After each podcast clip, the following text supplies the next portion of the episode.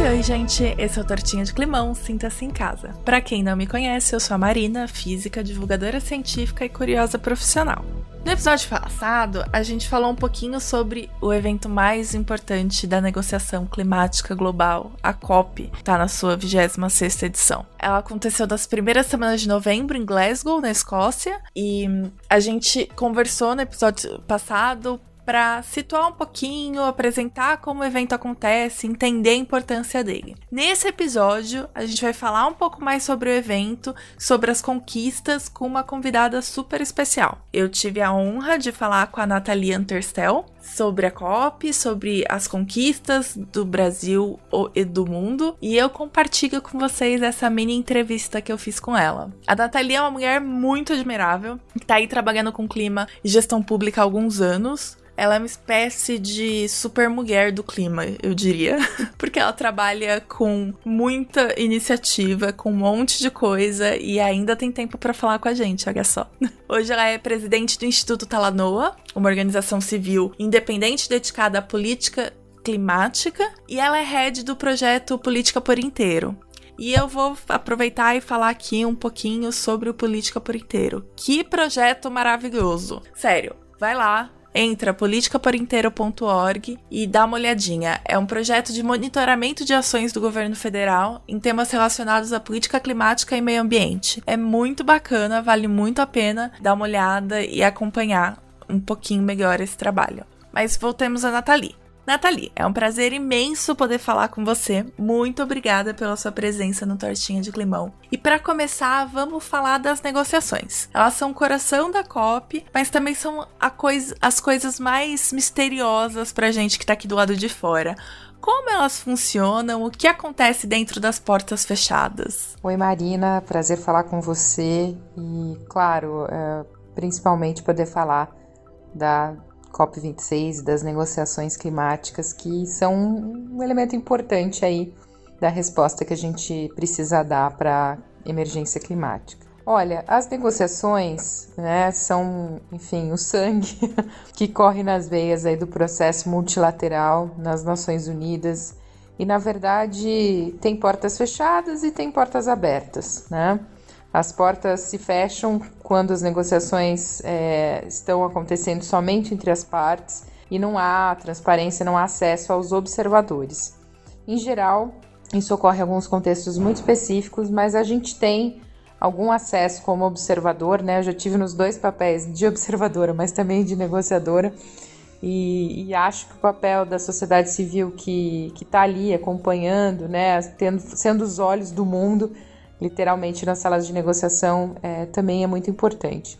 Mas o que, que acontece né, dentro dessas salas e por que, que, por que, que a gente precisa né, que os processos andem? Literalmente porque a gente está tratando de um problema de ação coletiva, né, um problema global em sua escala, em sua natureza. Não adianta um país tem uma política doméstica e o outro tem uma política horrorosa. A gente precisa de uma somatória de políticas boas em todos os países e, portanto, uma concertação aí, uma convergência dos padrões de políticas aí para redução de emissões e, e para melhorar a adaptação a esse mundo mais quente de clima mais instável. Obviamente, a gente não tem um padrão uniforme. A gente tem os países mais ricos, mais desenvolvidos, que enfim, começaram antes a reduzir suas emissões. E tem países como o Brasil, que são economias emergentes, que ainda né, têm emissões crescentes, como no nosso caso, né, ainda via desmatamento, e que podem racionalizar esse processo. E também tem países que, cujas emissões são insignificantes, mas que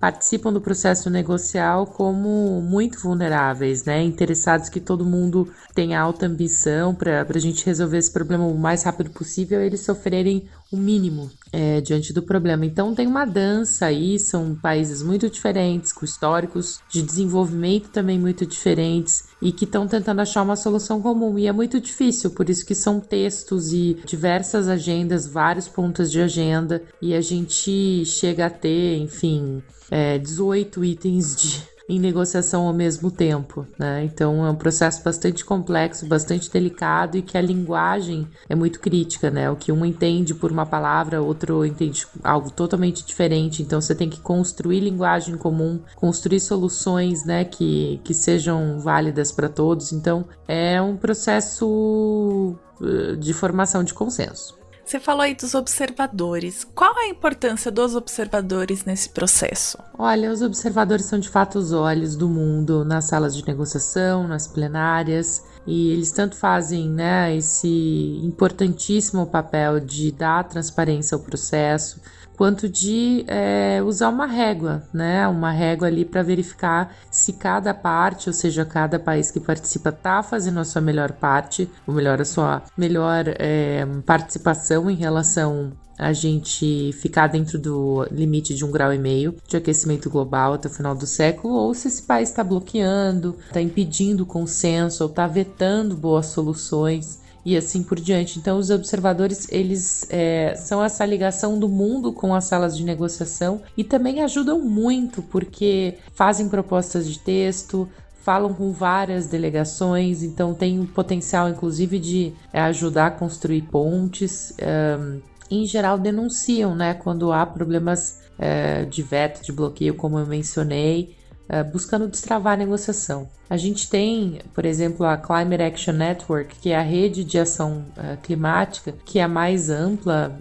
da, das redes que participam aí da, da observação das COPs do clima e que faz um trabalho fundamental, inclusive diariamente, né, oferece o antiprêmio, o fósforo do dia para aqueles países que estão obstruindo, que não estão ajudando a construir, enfim, caminhos, saídas interessantes. Então, esse naming and shaming que a gente chama, né, esse dar nomes e envergonhar aí quem não está ajudando a negociação a andar, é muito importante também. Esse constrangimento ajuda bastante e as organizações independentes têm condições de fazer isso. Vamos falar sobre artigo 6. Bastante coisa foi falada sobre ele e pode ser que não tenha ficado muito claro. O que que diz o tal do artigo 6 ou artigo 6 não sei nem qual que é o certo para dizer. Por que era essencial que a gente discutisse isso e definisse as regras sobre o mercado de carbono? Em relação ao artigo 6, né, ele tem esse nome porque justamente apareceu um sexto pedaço, aí, sexta parte do Acordo de Paris celebrado em 2015.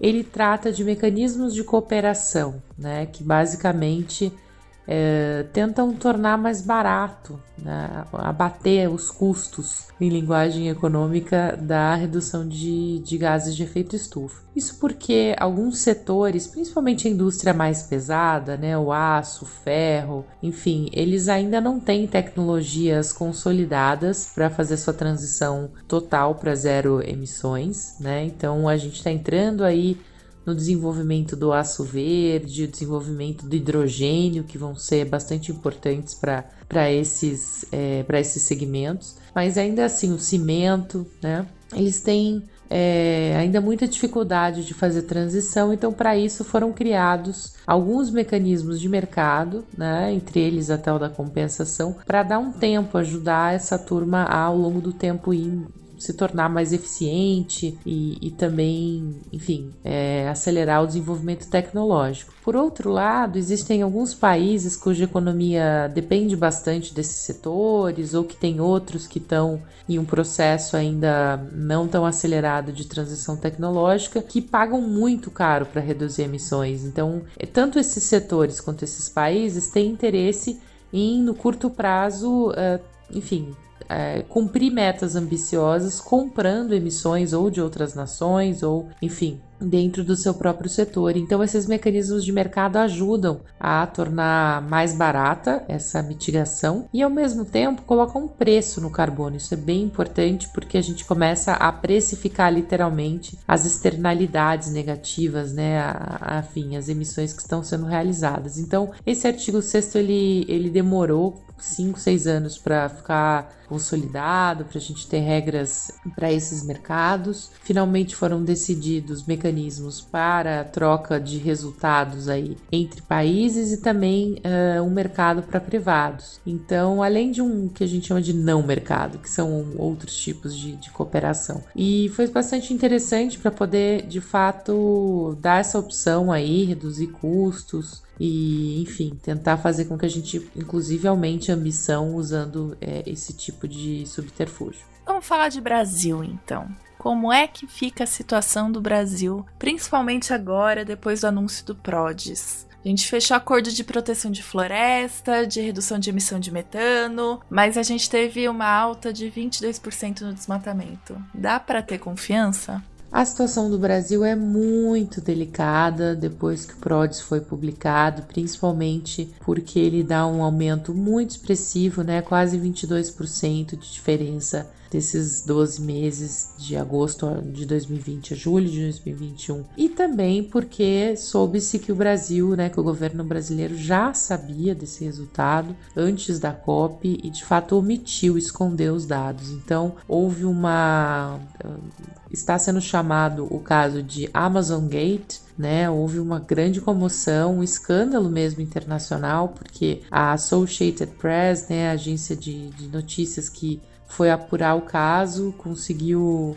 identificar através de três ministros do governo Bolsonaro que houve uma decisão deliberada de segurar a informação. Isso acaba realmente colocando a nossa credibilidade internacional e a própria confiança no país é, numa situação muito delicada, né? Arruinou de fato qualquer outra tentativa que o governo Bolsonaro tenha feito de parecer melhor, de ter uma melhor imagem durante a COP26. Mas, apesar disso, foram assinados dois importantes acordos é, pelo Brasil, um que busca dar fim ao desmatamento até o final dessa década no mundo inteiro e outro de controlar as emissões de metano, né, reduzir aí 30% das emissões globais até 2030 também. É, vale lembrar que esses acordos que o Brasil assinou, eles só realmente vão pegar, né, vão ser para valer se forem incorporados nas NDCs, ou seja, nas metas que o Brasil assumir daqui em diante e que inclusive o Brasil terá que apresentar até o final de 2022, porque foi uma das decisões, né, finais da COP de Glasgow, tá lá no Pacto Climático de Glasgow, que os países precisam revisar sua ambição e apresentar novas metas, novas NDCs até o final do ano que vem. Então, vamos ver, eu acho que a chance disso é,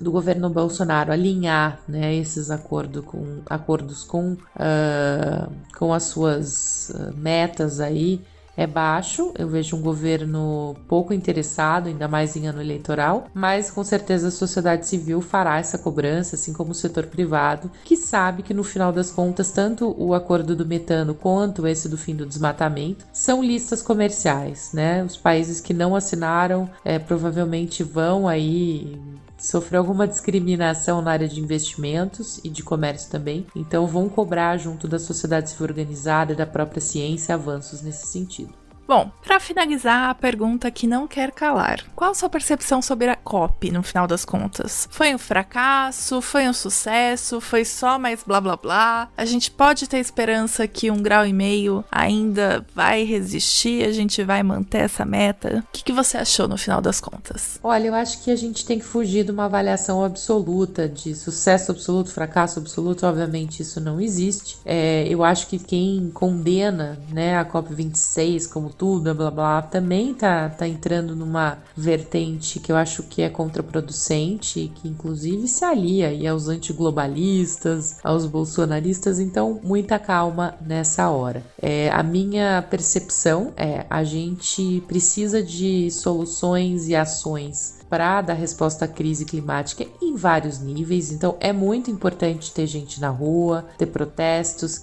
ter Fridays for Future, Greta Thunberg, Chai Suruiz e assim por diante.